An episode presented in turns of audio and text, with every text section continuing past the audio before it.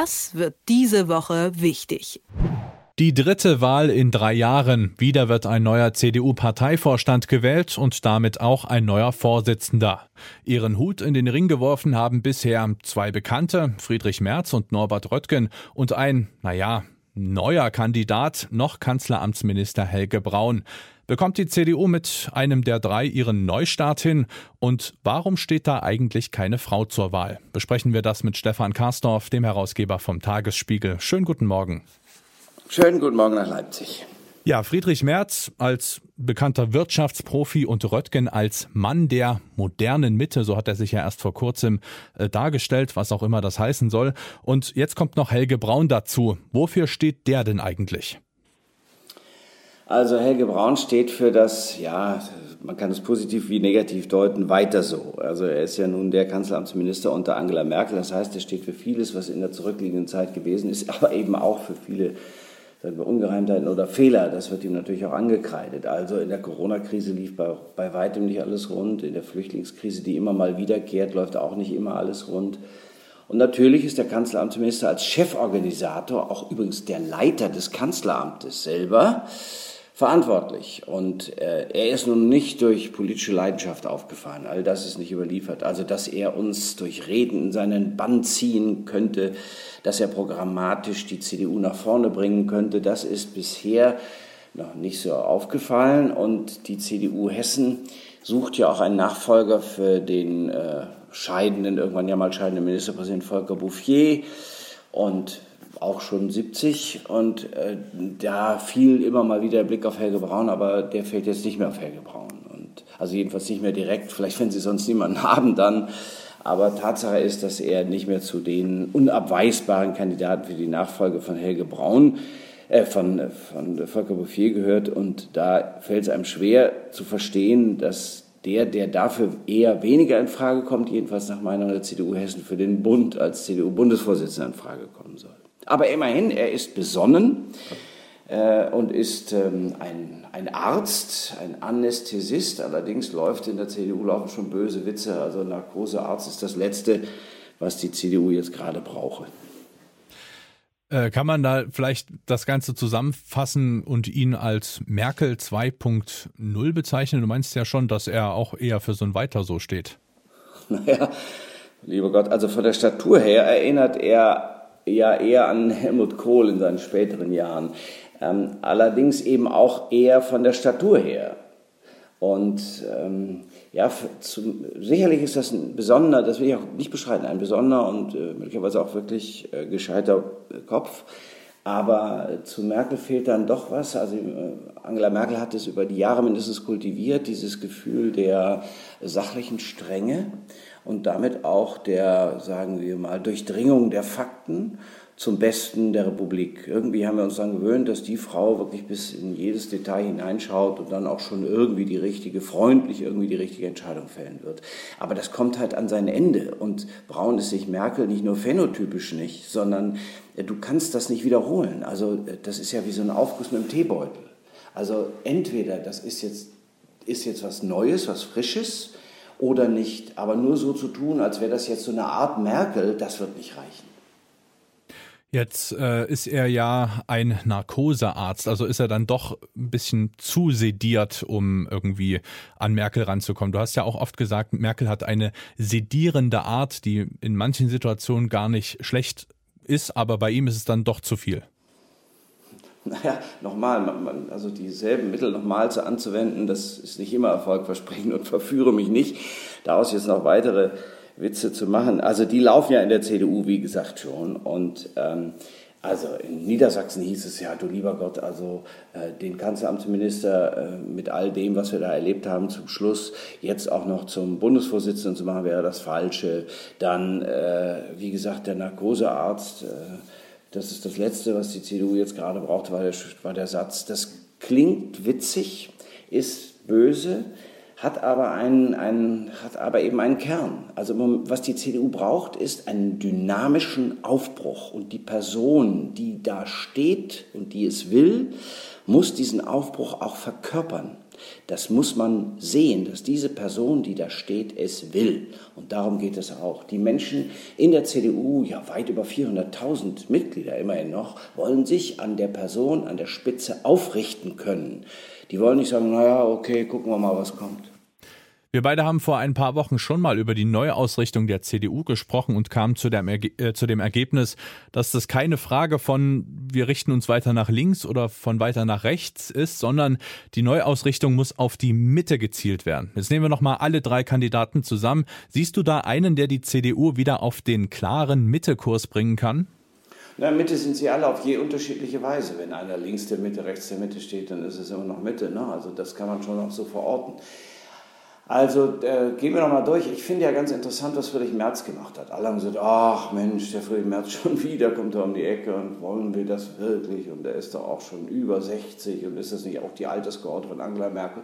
Auch was der da jetzt gemacht hat mit Mario Chaya und mit der äh, jungen, jungen äh, Abgeordneten aus Baden-Württemberg, das ist schon klug. Das ist 34, 43, 66. Also das sind jetzt keine Jahreszahlen, sondern das sind Altersangaben. Und das zusammenzubringen.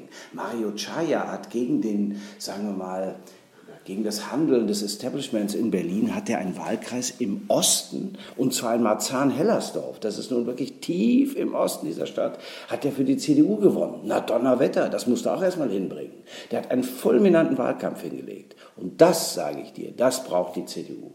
Auch die junge 34-Jährige hat ihren, äh, aus, aus Baden-Württemberg hat ihren, ihren Wahlkreis direkt gewonnen. Das braucht die CDU.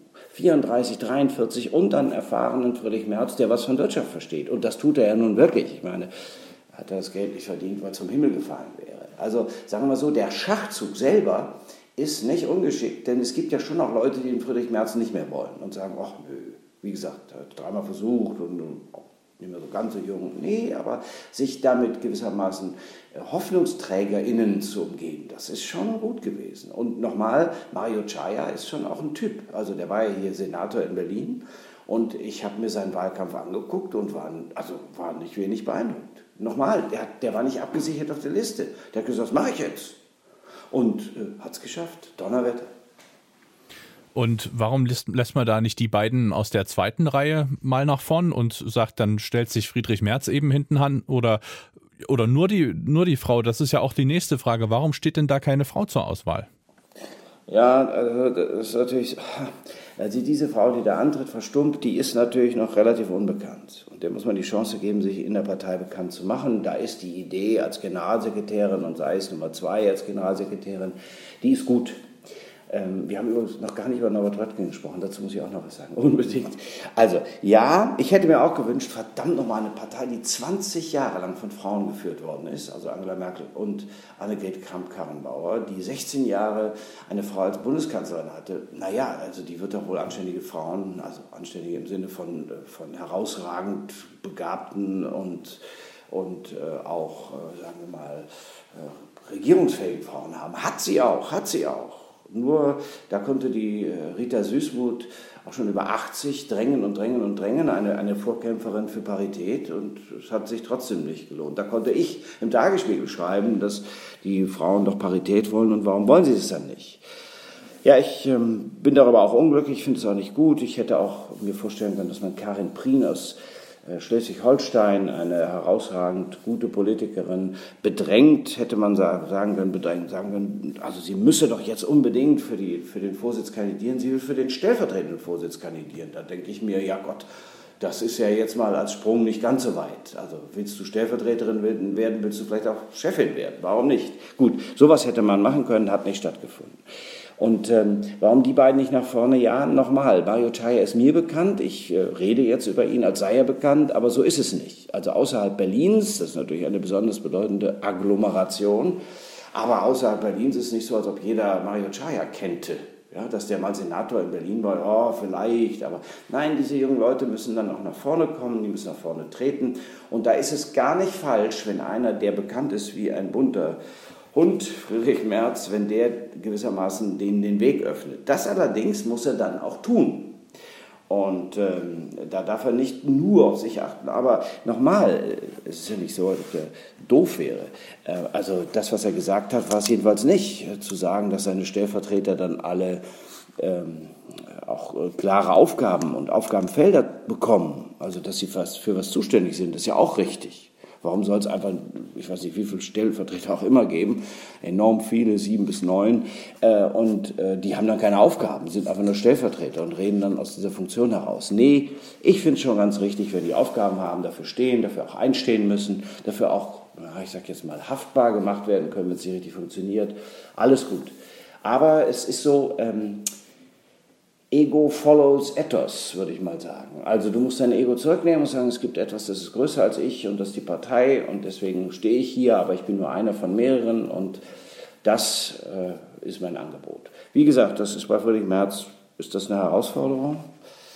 Ähm, Frauen sind generell als Teamspielerinnen viel besser geeignet und wir sehen das ja auch in anderen Teilen der Republik, wo Frauen jetzt regieren und wo Frauen nach vorne kommen. In der SPD Manuela Schwesig, Franziska Giffey und da wird es noch ein paar andere geben. Nein, die machen das herausragend gut und die CDU muss aufpassen, dass sie da den, da den Zug nicht verpasst.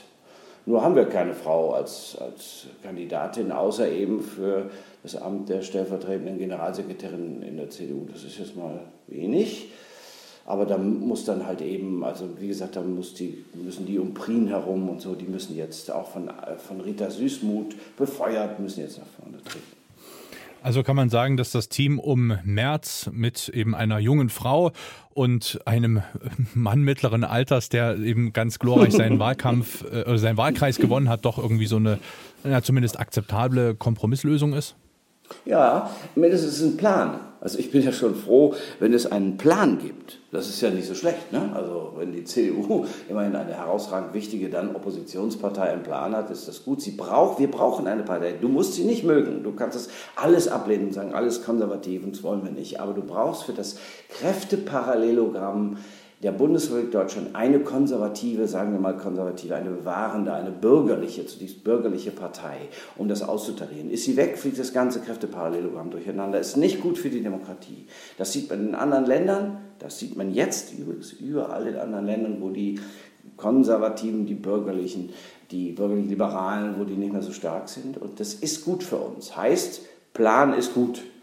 Und äh, dann ja, haben wir noch Norbert Röttgen, den Vertreter der wie war das, modernen Mitte. Den haben wir auch noch. Er hat auch eine Frau an seiner Seite. Aber ähm, das ist der einzige Minister, den Angela Merkel je von selbst entlassen hat. Warum? Weil er sich selber gesehen hat, sehr stark. Also er hat ja mal kandidiert und wollte Ministerpräsident des Landes NRW werden. Das war ein sehr harter, eine sehr harte Niederlage für die CDU. Das war vor Armin Laschet. Das hat die CDU da nicht vergessen. Und äh, Merkel hat ihn entlassen, weil sie sich über seine Selbstbezogenheit geärgert hat. Der wollte auf keinen Fall nach Düsseldorf gehen, er wollte unbedingt Bundesminister bleiben. Außerdem lief in Berlin immer, ja, und eigentlich kann ich das auch schon sehr gut. Also diesen Bundeskanzler könnte ich auch machen.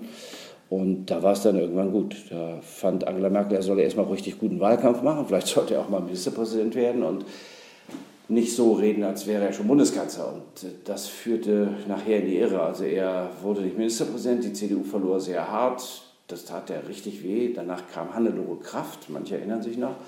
Und äh, dann äh, hat Merkel gesagt, so jetzt reicht es aber auch mal. Und hat sie tatsächlich entlassen. Also das ist ja der einzige Minister, bei dem das je gemacht hat. Die anderen fielen oder mussten gehen, aber bei ihm hat sie gesagt, nee, das war's jetzt. Also insofern weiß ich nicht, ob das die beste aller Empfehlungen ist, um Parteichef zu werden. Ja, das ist ein Intellektueller, wirklich unter denen, die da kandidieren, ist eher der Intellektuelle. Das ist schon so. Aber Intellektualität alleine schützt vor Hybris nicht. Das ist ein tolles Fazit und eine tolle Weisheit. Einschätzungen ja, von Stefan Karsdorf, dem Herausgeber vom Tagesspiegel. Vielen Dank für deine Zeit. Es war mir ein Vergnügen. Das wird diese Woche wichtig.